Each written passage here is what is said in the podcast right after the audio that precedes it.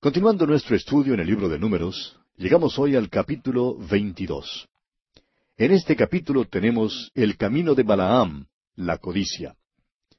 Los capítulos 22 al 25 de Números abarcan una sección que entra en la historia de Balaam el profeta. Encontramos aquí en las páginas de las Escrituras uno de los individuos más raros y extraños imaginables. Ojalá pudiéramos ilustrar su carácter para usted, amigo oyente, pero lamentablemente no nos es posible hacer tal cosa. Desearíamos saber mucho más en cuanto a Balaam que lo que podemos decir. El caso es que hay muchas personas extrañas que aparecen en las Escrituras. Marchan a través de las páginas y provienen de todas las clases sociales. Balaam es solamente una de las miles de personas que aparecen retratadas, por así decirlo, en la palabra de Dios. Generalmente, el Espíritu Santo nos da una descripción corta pero clara de cada una de estas personas. En muchos casos tenemos una descripción muy clara de estos personajes en solamente unas muy pocas palabras, y esto ya lo hemos visto. Pero también tenemos algunas excepciones. En estos casos parece que las personas andan en las sombras y es difícil distinguir su carácter. La oscuridad encubre su verdadera naturaleza. Son individuos algo retorcidos y no siempre estamos seguros de poder evaluarlos correctamente. Hay varios de esta categoría en el Antiguo Testamento. Por ejemplo, no estamos seguros cómo ilustrar los caracteres de Caín, Esaú, Sansón, Saúl, Absalón, ni tampoco el de este hombre, Balaam. Luego, en el Nuevo Testamento tenemos muchas dudas en cuanto a la identidad de aquel joven rico, por ejemplo, que vino a Cristo. Nos preguntamos si tuvo acaso otro encuentro con Cristo después. Y creemos que muchos de nosotros hemos esperado que se volviera a Cristo, y hasta hay quienes creen que el joven rico era Saulo de Tarso. Bueno, solo podemos decir que no sabemos. Otro caso similar es el de Judas. ¿Quién le puede comprender? Estamos seguros que la mayoría de nosotros creemos que Judas era un individuo perdido. Pero era un individuo muy extraño que siguió por tres años a nuestro Señor Jesucristo. Nadie descubrió que era falso, sino solo el Señor Jesús mismo. Por otra parte, el caso de Demas, quien parecía ser tan fiel, y sin embargo al final, Demas abandonó al apóstol Pablo. ¿Y qué piensa usted de Ananías y Zafira, por ejemplo? Pues bien, volviendo al caso de Balaam, creemos que él también debe figurar entre la lista de las personas enigmáticas y eh, misteriosas. Un escritor dice que Balaam es el personaje más extraño en las escrituras. El primer interrogante que surge es si Balaam era un verdadero profeta de Dios. Bueno, hay algunos libros que afirman que sí, que él era un verdadero profeta de Dios. Por otra parte, podríamos preguntarnos si Balaam no era más que un charlatán religioso. Y hay igualmente otro número de libros que afirman esto. Ahora, ¿cree usted que Balaam buscaba sinceramente servir a Dios? ¿O era acaso un falso profeta? Bueno, vamos a dejar que usted, amigo oyente, sea el juez. Podríamos decir que simplemente debemos descartarlo por ser indigno de cualquiera consideración. Pero debemos decir que la palabra de Dios le confiere cierta importancia. El profeta Miqueas, por ejemplo, escribe en el capítulo seis de su profecía, versículo cinco, Pueblo mío, Acuérdate ahora qué aconsejó Balac, rey de Moab, y qué le respondió Balaam, hijo de Beor, desde Sittim hasta Gilgal, para que conozcas las justicias de Jehová. Miqueas le dice a Israel que mejor es que no se olvide de Balaam, que no pueden pasarlo por alto. Por eso pues creemos que es mejor que nosotros también sepamos algo en cuanto a él. Ahora, ¿sabe usted, amigo oyente, que es más lo que se dice en las Escrituras en cuanto a Balaam que lo que se dice en cuanto a María, la madre de Jesús? Se dice más en cuanto a Balaam que lo que se dice en cuanto a cualquier apóstol. El Nuevo Testamento le menciona tres veces y cada vez tiene que ver con la apostasía. El apóstol Pedro, por ejemplo, en su segunda carta, capítulo dos, versículo quince, hace una referencia a Balaam y dice que los que se apartan del camino recto están siguiendo el camino de Balaam. En la epístola universal de San Judas Apóstol, versículo once, hay otra referencia a los que por lucro se lanzan en el error de Balaam. Y en Apocalipsis capítulo dos, versículo catorce, tenemos una advertencia en cuanto a la doctrina de Balaam. Y queremos que usted, amigo oyente, se fije bien en estas tres declaraciones en el Nuevo Testamento relacionadas con este hombre.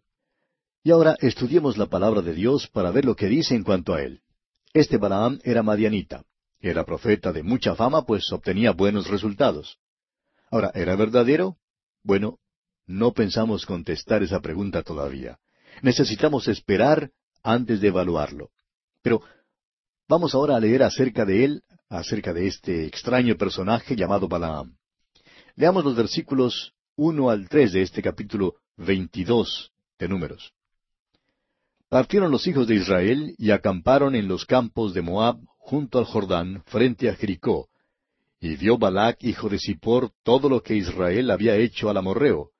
Y Moab tuvo gran temor a causa del pueblo, porque era mucho. Y se angustió Moab a causa de los hijos de Israel. Observe usted la situación. Israel está listo para entrar en la tierra prometida, y ahora se presenta este asunto en cuanto a Balac, rey de los moabitas. Balac había visto lo que había acontecido a los amorreos y a Og, rey de Basán. Se estaba preguntando lo que debía hacer en cuanto a los israelitas. Francamente, él no sabía si debía atacarlos o qué era lo que debía hacer. Por tanto, decidió contratar los servicios de este profeta. Leamos pues los versículos cuatro hasta el seis. Y dijo Moab a los ancianos de Madián, Ahora lamerá esta gente todos nuestros contornos, como lame el buey la grama del campo. Y Balac, hijo de Zippor, era entonces rey de Moab. Por tanto, envió mensajeros a Balaam, hijo de Beor, en Petor, que está junto al río en la tierra de los hijos de su pueblo, para que lo llamasen, diciendo, Un pueblo ha salido de Egipto, y he aquí cubre la faz de la tierra, y habita delante de mí. Ven, pues ahora te ruego, maldíceme este pueblo, porque es más fuerte que yo. Quizá yo pueda herirlo y echarlo de la tierra, pues yo sé que el que tú bendigas será bendito, y el que tú maldigas será maldito. El rey Balac se encontraba en una condición triste. Quería saber exactamente lo que debía hacer. Por eso mandó a buscar a Balaam, y al parecer, Balaam era un profeta bien conocido en toda esa tierra. Bueno, Balac le contrató para venir y maldecir a los israelitas quienes habían llegado y habían acampado cerca de Jericó junto al río Jordán, y por eso Balac quería expulsarlos de la tierra. Continuemos leyendo ahora el versículo siete de este capítulo veintidós de Números. Fueron los ancianos de Moab y los ancianos de Madián con las dádivas de adivinación en su mano, y llegaron a Balaam y le dijeron las palabras de Balac. El rey Balac envió mensajeros a Balaam para que le hicieran esta proposición. Es que este hombre Balaam tenía mucha fama. Los mensajeros vinieron cargados con dádivas como pago para el adivino. Balaam era un adivino. Y veremos que en realidad él obtuvo sus poderes de Satanás. Pues bien, los mensajeros del rey Balac le dan su mensaje y le dicen que el rey le ofrece un precio muy bueno si cumple los deseos del rey. Continuemos ahora con el versículo ocho. Él les dijo, Reposad aquí esta noche, y yo os daré respuesta según Jehová me hablare. Así los príncipes de Moab se quedaron con Balaam. Ahora parece que aquí Balaam de veras trata de determinar la mente de Dios. Al parecer tiene contacto con Dios. Y ahora fíjese usted lo que ocurre en el versículo nueve. Y vino Dios a Balaam y le dijo, ¿Qué varones son estos que están contigo? Es cosa interesante notar que Dios en realidad se comunicó con él. Balaam le contó a Dios la situación y aquí en el versículo doce está la respuesta de Dios. Pasemos ahora hasta el versículo doce de este capítulo veintidós de Números. Entonces dijo Dios a Balaam, No vayas con ellos, ni maldigas al pueblo, porque bendito es. Ahora, no hay duda alguna que este es un mandamiento claro y categórico. No había manera de ser evasivo. Ahora mire usted a Balaam aquí en el versículo trece. Así Balaam se levantó por la mañana y dijo a los príncipes de Balac, Volveos a vuestra tierra, porque Jehová no me quiere dejar ir con vosotros. Parece que Balaam era sincero y recto delante de Dios. Ahora, si esta fuera el fin de la historia, pues tendríamos que pensar que esta era la verdad en cuanto a él. Pero el rey Balac era un tipo importuno. Leamos entonces los versículos quince al diecisiete de este capítulo veintidós de Números volvió Balac a enviar otra vez más príncipes y más honorables que los otros, los cuales vinieron a Balaam y le dijeron, Así dice Balac, hijo de Zippor, te ruego que no dejes de venir a mí, porque sin duda te honraré mucho y haré todo lo que me digas. Ven pues ahora, maldíceme este pueblo. Como usted ve, esta vez le ofrecen un mejor precio. Le están ofreciendo más que antes. Y Balaam respondió aquí en el versículo 18, y Balaam respondió y dijo a los siervos de Balac, aunque Balac me diese su casa llena de plata y oro, no puedo traspasar la palabra de Jehová mi Dios para hacer cosa chica ni grande. Bueno, habían aumentado en realidad el precio, pero parece que eso no influye sobre Balaam. Lo rehúsa. Aquí todavía parece que Balaam es un hombre piadoso y el hecho es que tenemos ganas de decir amén a su actitud. Pero después de pensarlo bien, nos damos cuenta que algo no anda bien aquí. Pues, ¿por qué dijo Balaam lo que dijo? ¿Por qué habló de una casa llena de plata y oro? Bueno, lo dijo porque era eso lo que él estaba pensando. Es decir, era codicioso. Leamos el versículo 19. Os ruego por tanto ahora que reposéis aquí esta noche para que yo sepa qué me vuelve a decir Jehová. ¿Qué pasa aquí, amigo oyente? Es muy obvio. Ya había recibido una respuesta directa y categórica de Dios. Dios ya le había dicho que no fuera. Pero este hombre estaba esperando que el Señor le abriera la puerta solo un poquito para poder meter el pie. Pero si le es posible meter el pie, pues sin duda que entraría también. Ya tenía la contestación de Dios, no necesitaba otra cosa. ¿No le parece a usted que todo esto es muy interesante? ¿Concuerda usted conmigo en que todo esto es muy interesante? Pero por otra parte, ¿no somos nosotros culpables de hacer lo mismo? Hablamos tanto en cuanto a un llamamiento de Dios y de la necesidad de estar en la voluntad de Dios.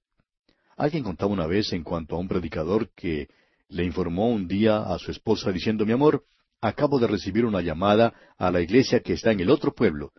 Tú sabes que es un pueblo muy grande y muy rico y la iglesia allí es más grande que la nuestra y tiene más miembros y que la gente de allí es muy buena. Pues bien, me han llamado para servir como su pastor y voy arriba para orar en cuanto a lo que sea la voluntad de Dios sobre este asunto. La esposa le contestó, muy bien, voy contigo arriba para orar también. Pero le contestó, no, mi amor, quédate tú acá abajo y prepara las maletas. En otras palabras, amigo oyente, este pastor no estaba realmente interesado en buscar la voluntad de Dios, sino que quería más bien satisfacer su conciencia de que había orado. Amigo oyente, esta fue exactamente la manera como el viejo Balaam se decidió. Ahora observe usted lo que pasa. Dios no solamente hizo esto para Balaam, lo ha hecho para muchos de sus siervos y lo hará para usted y para mí también. No es bueno, amigo oyente, pero es lo que Dios permite que hagamos. Veamos el versículo veinte de este capítulo veintidós de Números. Y vino Dios a Balaam de noche y le dijo, Si vinieron para llamarte estos hombres, levántate y vete con ellos, pero harás lo que yo te diga. En otras palabras, Dios está diciendo, Está bien, tú quieres ir, y antes que termine la cosa irás. Pero si vas, tendrás que decir lo que yo quiero que digas. Ten cuidado de hacerlo. Lo que tenemos aquí, amigo oyente, es lo que se conoce como la voluntad permisiva de Dios. Él nos permite muchas veces hacer algo que porfiamos hacer, aun cuando tal cosa no sea su voluntad clara e inequívoca. Usted recordará que aprendimos de los israelitas que cada vez que murmuraban, Dios les daba lo que pedían, pero también enviaba mortandad sobre ellos. Y a veces Dios nos da nuestra petición, pero también nos envía mortandad. Continuemos pues con los versículos 21 al 23 de este capítulo 22 de Números. Así Balaam se levantó por la mañana, y enalbardó su asna, y fue con los príncipes de Moab. Y la ira de Dios se encendió porque él iba, y el ángel de Jehová se puso en el camino por adversario suyo. Iba pues él montado sobre su asna, y con él dos criados suyos. Y el asna vio al ángel de Jehová que estaba en el camino con su espada desnuda en su mano, y se apartó el asna del camino e iba por el campo. Entonces azotó Balaam al asna para hacerla volver al camino. Dios le había amonestado que debía tener cuidado ahora al irse.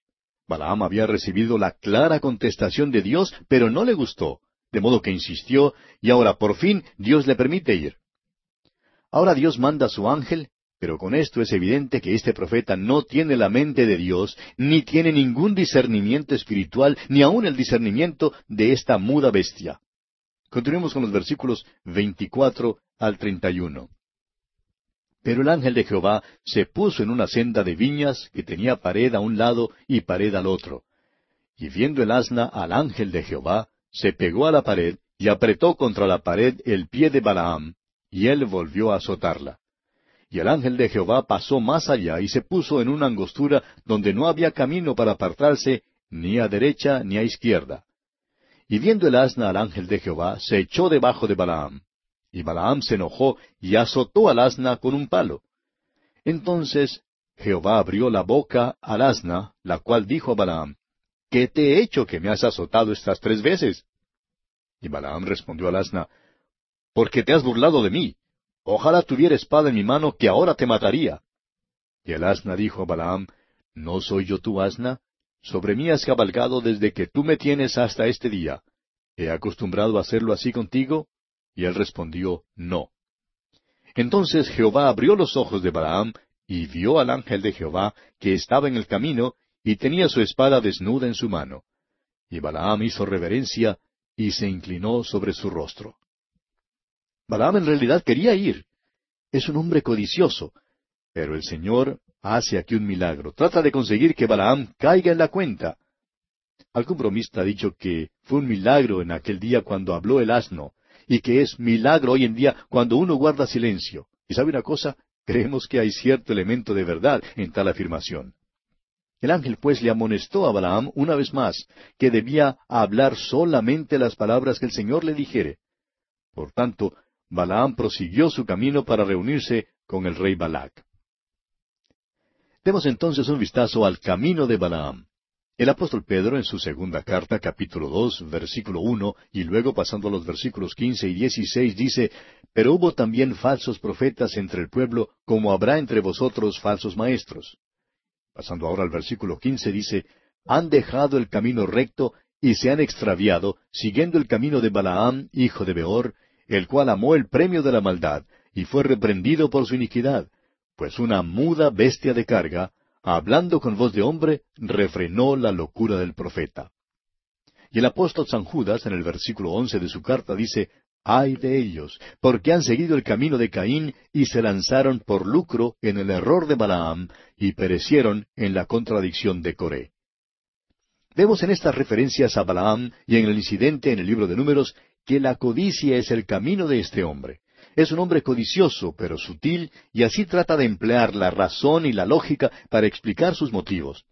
Quiere atribuirle un motivo digno a su conducta, aunque en realidad la codicia fue la fuerza móvil. Tememos que en la iglesia de hoy en día haya muchos hermanos que hacen cosas muy dudosas, pero emplean la razón y la lógica para tratar de explicar su conducta. Hay tantas organizaciones cristianas en nuestros días que parece que solo buscan el éxito y la grandeza financiera. Y amigo oyente, este es el camino de Balaam. Bien, nuestro tiempo se ha agotado, amigo oyente, así es que tenemos que detenernos aquí. Continuaremos en nuestro próximo programa.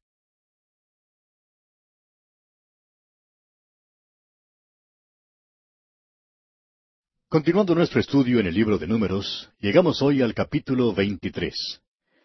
En este capítulo encontramos el error de Balaam, que es un desconocimiento de la justicia de Dios. En realidad, el capítulo 23 es la continuación del capítulo 22. Como lo dijimos en nuestro programa anterior, esta sección comprendida entre los capítulos 22 al 25 de Números nos presentan la historia de Balaam, y aquí en el capítulo 23 encontramos una escena impresionante. Balaam se sale con la suya y viene ahora donde el rey Balac. Balac lleva a Balaam a la cumbre de un monte para que desde allí pueda ver el campamento de Israel. El hecho es que a Balac no le gusta o no le satisface ninguna de las profecías de Balaam, de modo que le lleva a otros montes para que vea los cuatro lados del campamento. La historia de la primera caminata que Balac y Balaam hacen juntos comienza con el último versículo, el versículo 41 del capítulo anterior. Así que vamos a leer desde allí hasta el versículo 6 del capítulo 23 de Números. El día siguiente, Balac tomó a Balaam y lo hizo subir a Bamot Baal, y desde allí vio a los más cercanos del pueblo. Y Balaam dijo a Balac, Edifícame aquí siete altares, y prepárame aquí siete becerros y siete carneros. Balac hizo como le dijo Balaam, y ofrecieron Balac y Balaam un becerro y un carnero en cada altar. Y Balaam dijo a Balac, Ponte junto a tu holocausto, y yo iré. Quizá Jehová me vendrá al encuentro, y cualquiera cosa que me mostrare te avisaré. y se fue a un monte descubierto. Y vino Dios al encuentro de Balaam, y éste le dijo, Siete altares he ordenado, y en cada altar he ofrecido un becerro y un carnero. Y Jehová puso palabra en la boca de Balaam y le dijo, Vuelve a Balac y dile así. Y volvió a él, y he aquí estaba él junto a su holocausto, él y todos los príncipes de Moab. Las palabras Bamot Baal en el versículo 41 del capítulo 22 significan que Balac llevó a Balaam a los lugares altos de Baal. Allí ofrecieron holocausto y allí el Señor puso las palabras siguientes en la boca de Balaam. Podríamos llamarlas su primera profecía. Leamos los versículos siete hasta el doce de este capítulo veintitrés de Números.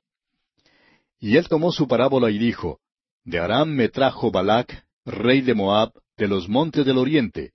Ven, maldíceme a Jacob, y ven, execra a Israel. ¿Por qué maldeciré yo al que Dios no maldijo? ¿Y por qué he de execrar al que Jehová no ha execrado?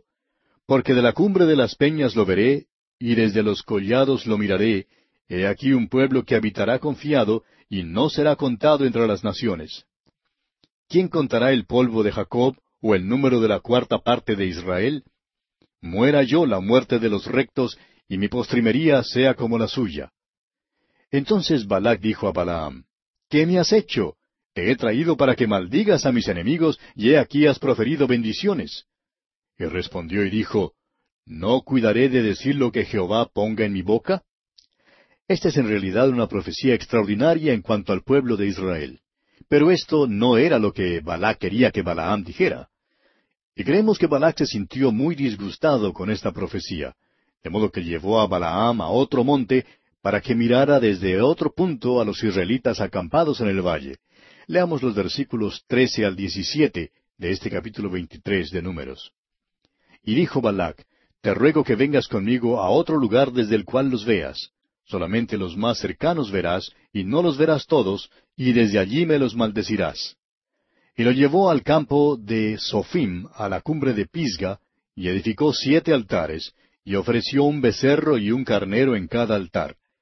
Entonces él dijo a Balac, Ponte aquí junto a tu holocausto, y yo iré a encontrar a Dios allí. Y Jehová salió al encuentro de Balaam, y puso palabra en su boca, y le dijo, Vuelve a Balac y dile así. Y vino a él, y he aquí que él estaba junto a su holocausto, y con él los príncipes de Moab. Y le dijo Balac, ¿Qué ha dicho Jehová? Y encontramos entonces la segunda profecía. Balac llevó a Balaam en su segundo viaje a la cumbre del monte Pisga, donde ofrecieron otro holocausto. Desde allí podían ver a casi todo el pueblo de Israel en el campamento, y de nuevo el Señor vino al encuentro de Balaam y puso palabra en su boca. Veamos entonces qué dice Balaam en los versículos 18 al 24. Entonces él tomó su parábola y dijo, Balac, levántate y oye, escucha mis palabras, hijo de Sipor. Dios no es hombre para que mienta, ni hijo de hombre para que se arrepienta. Él dijo, ¿y no hará? ¿Habló y no lo ejecutará? He aquí he recibido orden de bendecir. Él dio bendición y no podré revocarla. No ha notado iniquidad en Jacob, ni ha visto perversidad en Israel. Jehová su Dios está con él, y júbilo de rey en él. Dios los ha sacado de Egipto, tiene fuerzas como de búfalo porque contra Jacob no hay agüero ni adivinación contra Israel. Como ahora será dicho de Jacob y de Israel lo que ha hecho Dios. He aquí el pueblo que como león se levantará y como león se erguirá, no se echará hasta que devore la presa y beba la sangre de los muertos. Una vez más ocurre aquí lo mismo. En lugar de maldecir a Israel, Balaam lo bendice. Con esto queda establecido sin lugar a dudas que el propósito de Dios es bendecir a Israel. Veamos entonces en qué consistió el error de Balaam. Vamos a ver lo que hizo Balaam. Empleó su propia razón y lógica y llegó a la conclusión de que Dios iba a condenar a Israel. Balaam sabía que había maldad en el campamento, el pecado se dejaba ver. El pueblo de Israel había fracasado miserablemente. Acabamos de ver el incidente de la serpiente de bronce y cómo los israelitas confesaron que habían pecado. Por tanto, Balaam llega a esta conclusión natural diciendo, Dios va a juzgar a Israel a causa de sus pecados. El hombre natural, amigo oyente, siempre emplea esta misma lógica. Siempre concluye que Dios va a juzgar a Israel a causa de su pecado y que Dios va a juzgar irremediablemente al pecador individual. Tantas veces escuchamos esta pregunta. ¿Cómo es posible que Dios llamara a David un varón conforme a su corazón? Amigo oyente, no hay ninguna respuesta a esta pregunta. Hay una justicia que es mucho más elevada que la justicia humana, y es la justicia de Cristo. ¿Qué pues diremos a esto? Nos dice el apóstol Pablo escribiendo en su carta a los Romanos capítulo ocho versículos treinta y uno al treinta y cuatro.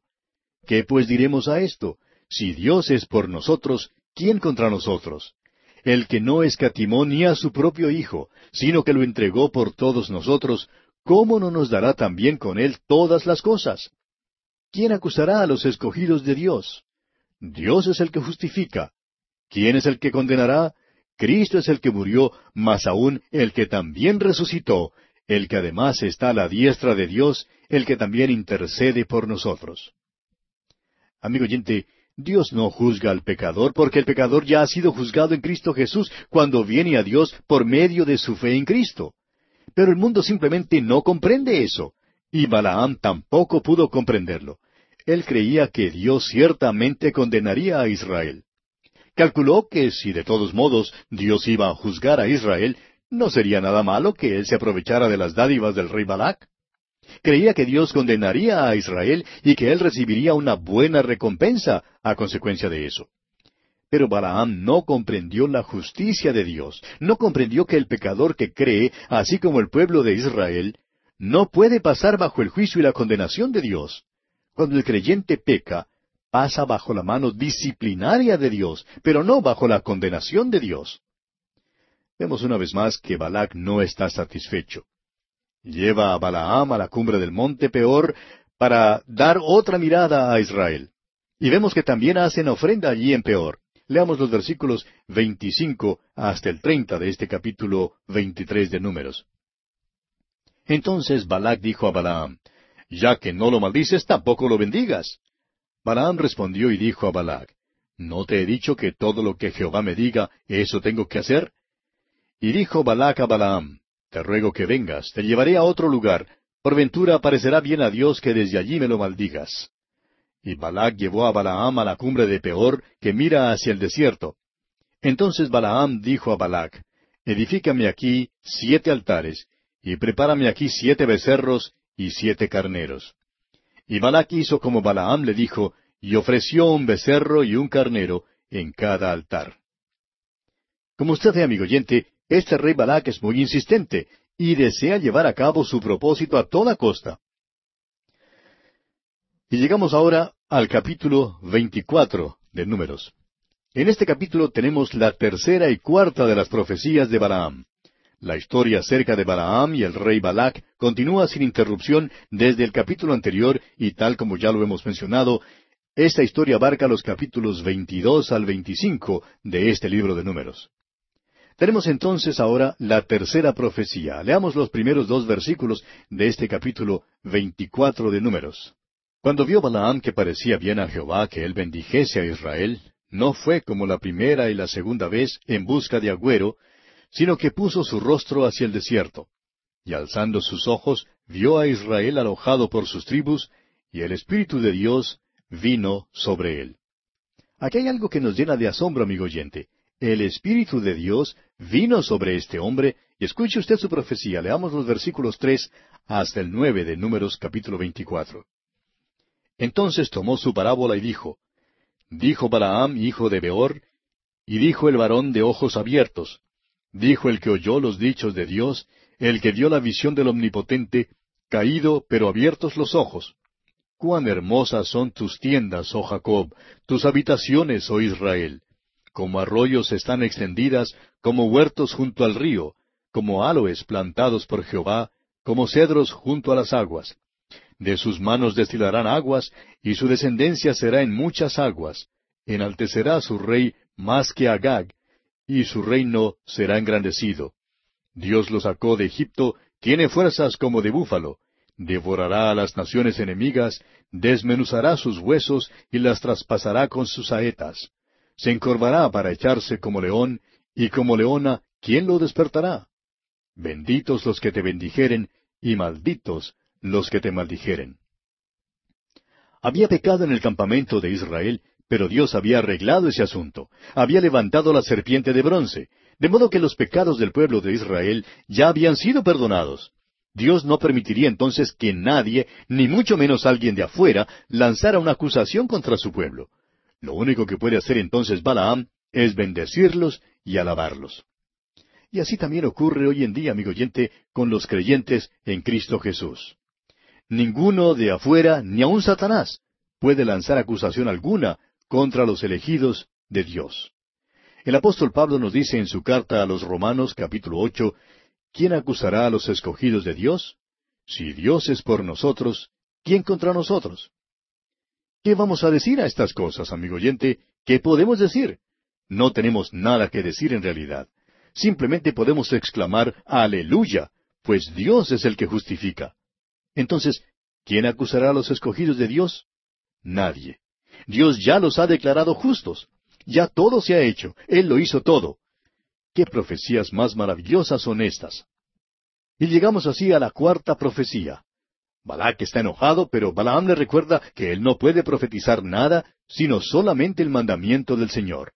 Leamos entonces los versículos diez al catorce de este capítulo veinticuatro de Números.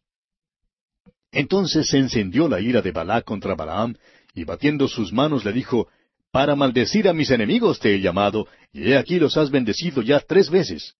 Ahora huye a tu lugar, yo dije que te honraría, mas he aquí que Jehová te ha privado de honra.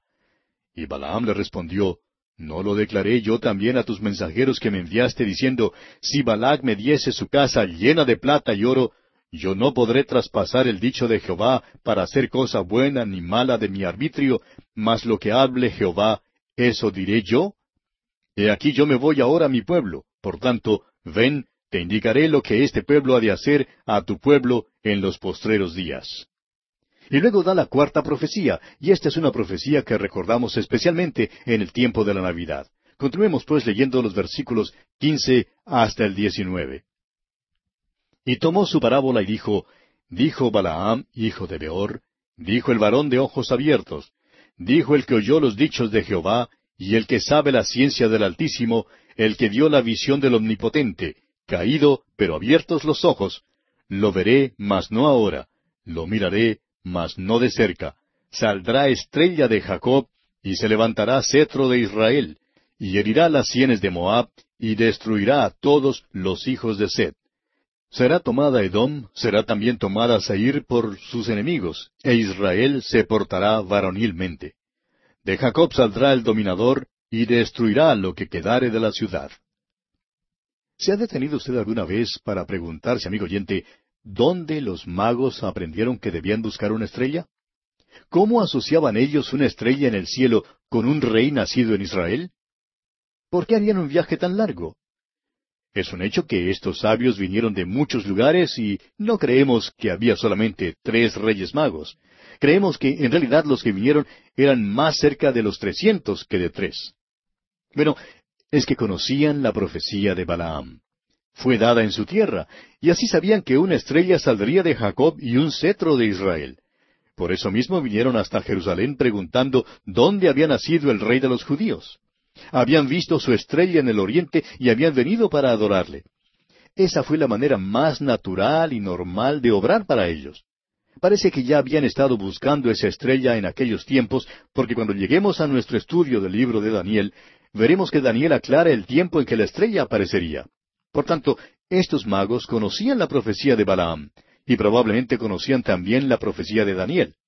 Esta es una profecía extraordinaria, amigo oyente.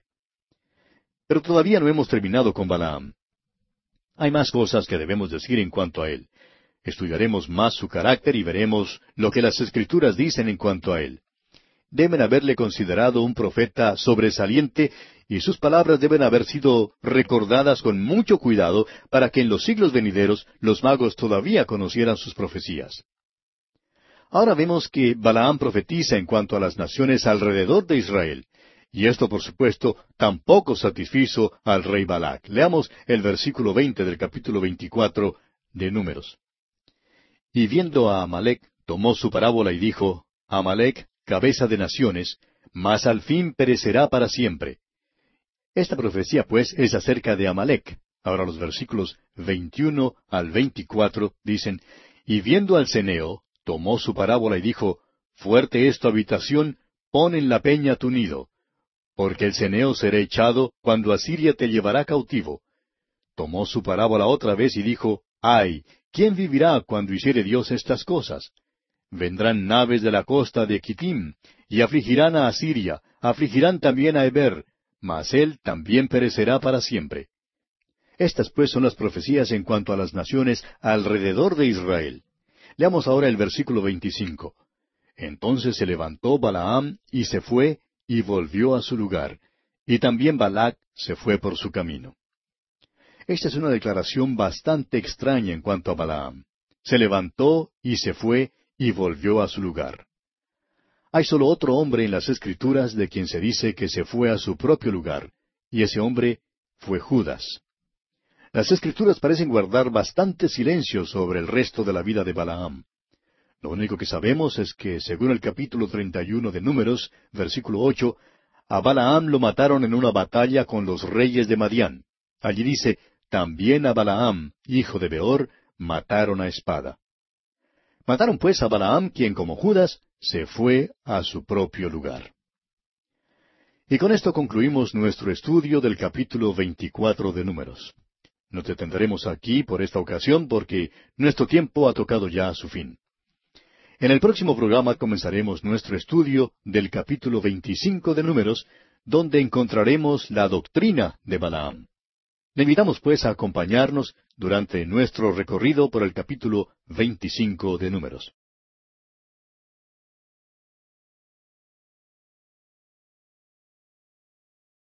Continuamos nuestro estudio hoy en el libro de Números y llegamos al capítulo 25.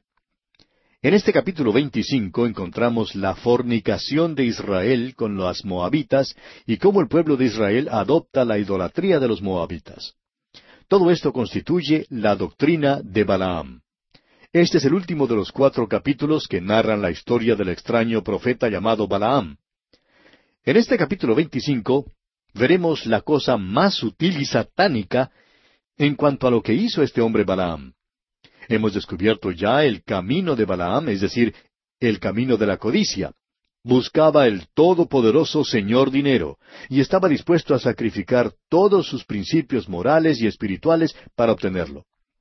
Vimos también en la epístola de San Judas Apóstol acerca del error de Balaam, y dijimos que su error consistió en no reconocer el hecho de que Dios podía declarar justos a los pecadores que confían en Él.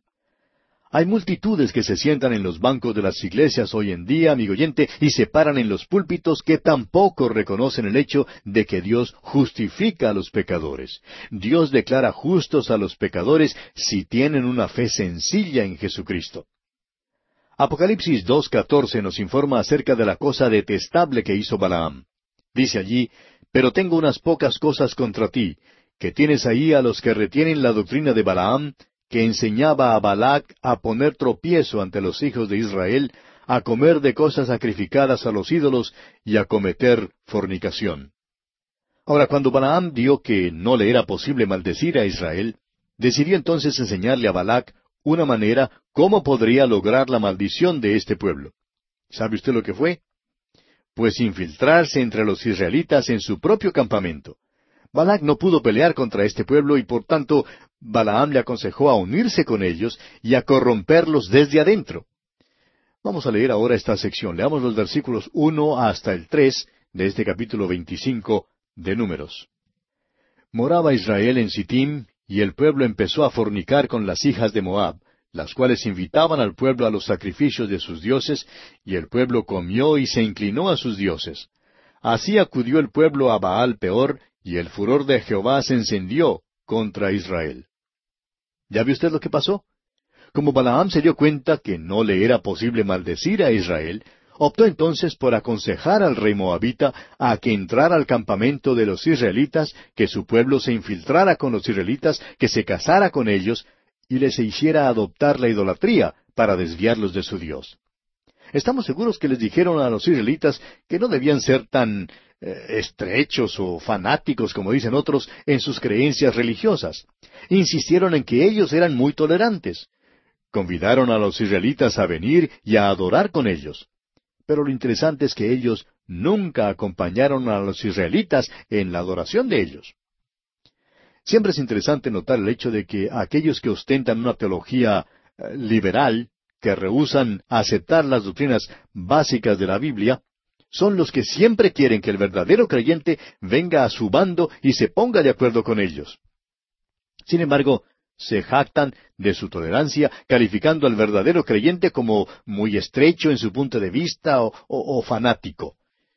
Es que la tendencia natural del corazón humano, amigo oyente, es siempre ir hacia abajo y lejos de Dios. Es por eso mismo que la mafia y el crimen organizado prosperan hoy en día. Sí, amigo oyente, y es también por esto que prosperan tanto los fraudes en el campo de la religión. Hay instituciones de educación hoy en día que no son nada más que fraudes religiosos. Sin embargo, alguien dirá, pero mire usted cómo prosperan y cómo la gente las apoya y las sostiene.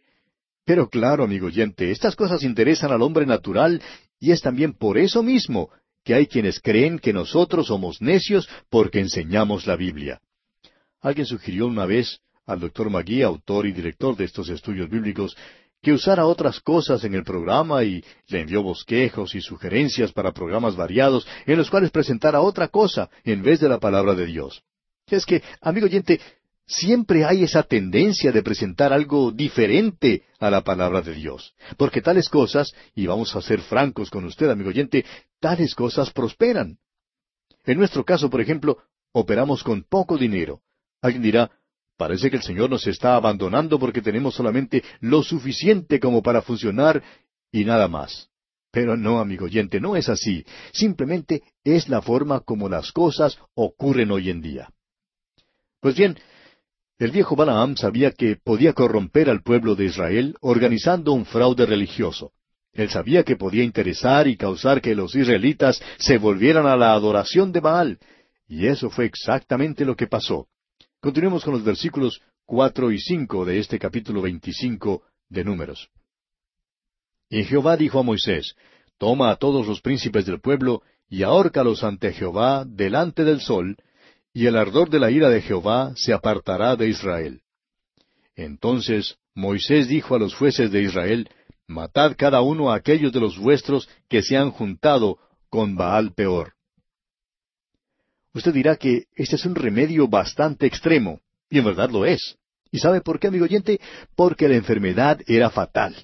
Podía apartar a un hombre de Dios y enviarlo al infierno.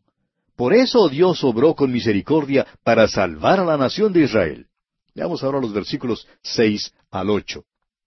Y he aquí un varón de los hijos de Israel vino y trajo un madianita a sus hermanos, a ojos de Moisés y de toda la congregación de los hijos de Israel, mientras lloraban ellos a la puerta del tabernáculo de reunión. Y lo vio Finés, hijo de Eleazar, hijo del sacerdote Aarón, y se levantó de en medio de la congregación, y tomó una lanza en su mano, y fue tras el varón de Israel a la tienda, y los alanceó a ambos, al varón de Israel y a la mujer por su vientre, y cesó la mortandad de los hijos de Israel. Vemos aquí que aparece alguien sin escrúpulo alguno y viola abiertamente la ley de Dios, aun en medio de la mortandad que tal acción ya comenzaba a producir. Interviene entonces un hombre valiente y decidido, dispuesto a seguir a Dios, y según el versículo ocho, debido a su acción, cesó la mortandad de los hijos de Israel. Pero pasemos al versículo siguiente, donde las cifras indican lo terrible que fue esta matanza. Versículo nueve del capítulo veinticinco de Números dice, y murieron de aquella mortandad veinticuatro mil. Como usted ve, amigo oyente, de esta manera Balaam consiguió maldecir a Israel. Esta es la doctrina de Balaam que entró en el campamento de Israel.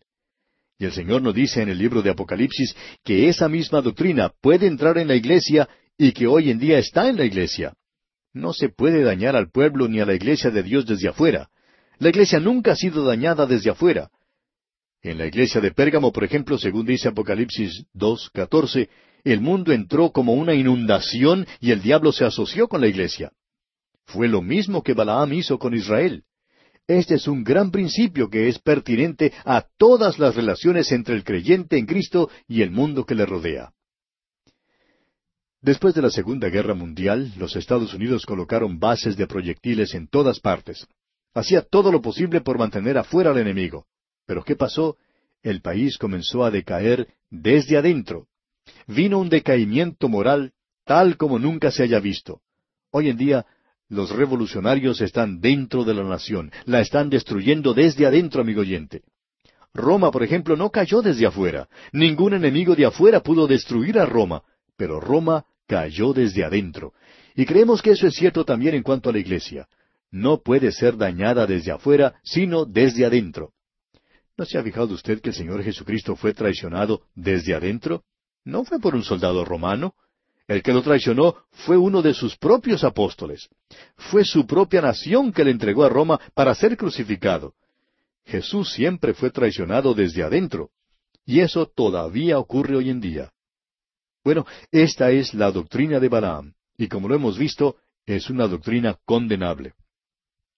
Y ahora para concluir, leamos los versículos diez al dieciocho de este capítulo veinticinco de Números.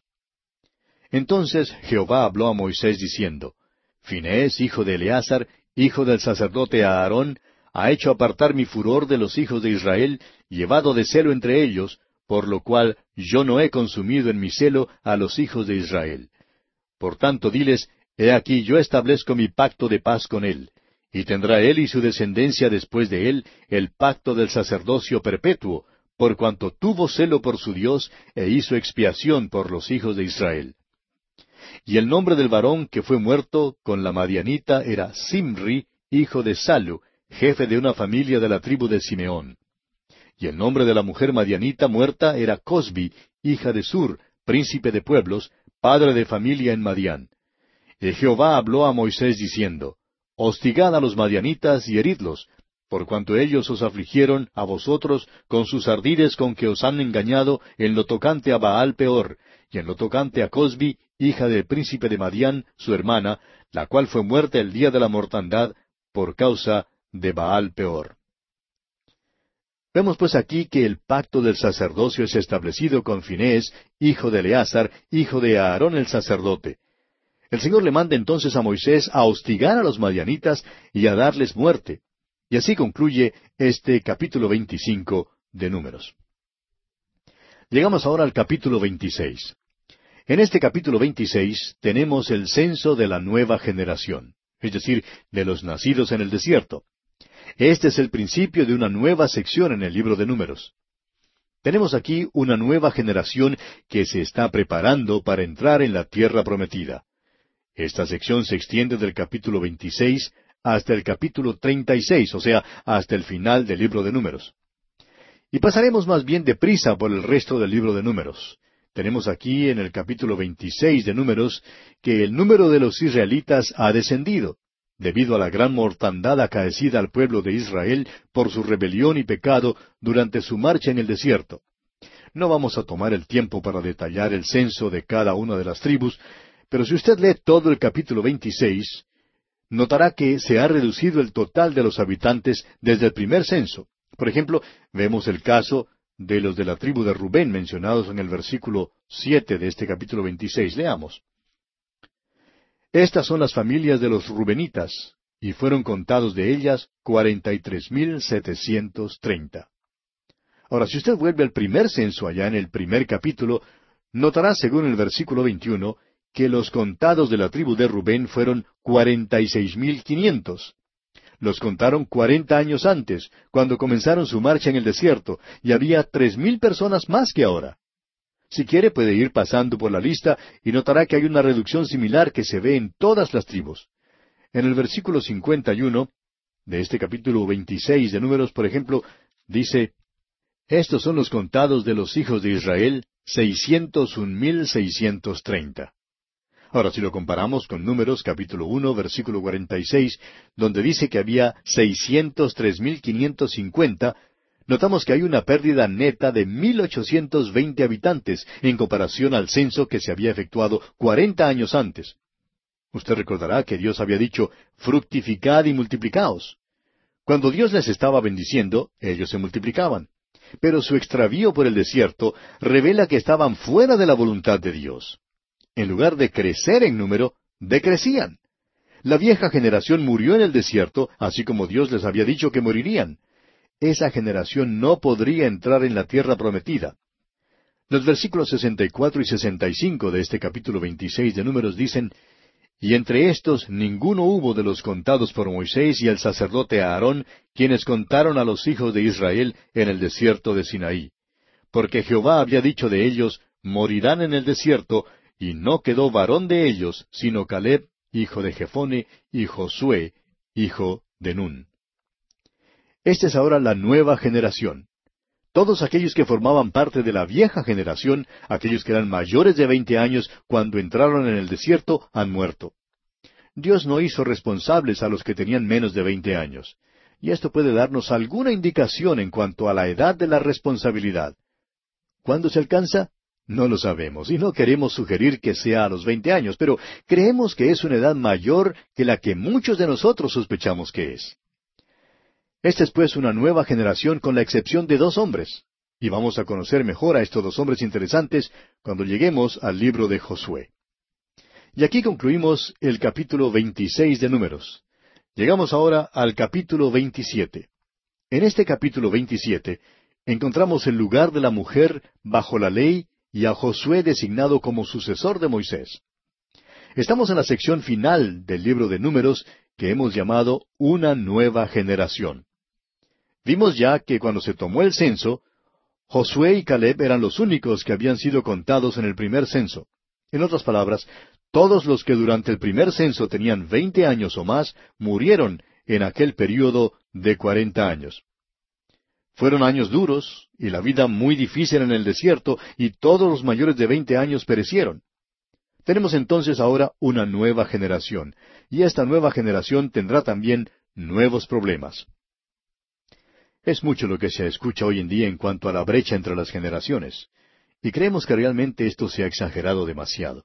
Siempre ha sido difícil que una generación entienda a la otra generación porque cada generación enfrenta sus propios problemas particulares. Es muy interesante lo que alguien ha expresado en cuanto a esto de la brecha entre las generaciones de la manera siguiente. Cuando uno es joven, critica a la vieja generación. Y al llegar a viejo, critica a la nueva generación. Y parece que así es la naturaleza humana, amigo oyente. Bueno, llegamos ahora al capítulo 27 de este libro de números y tenemos como tema aquí el lugar de la mujer bajo la ley.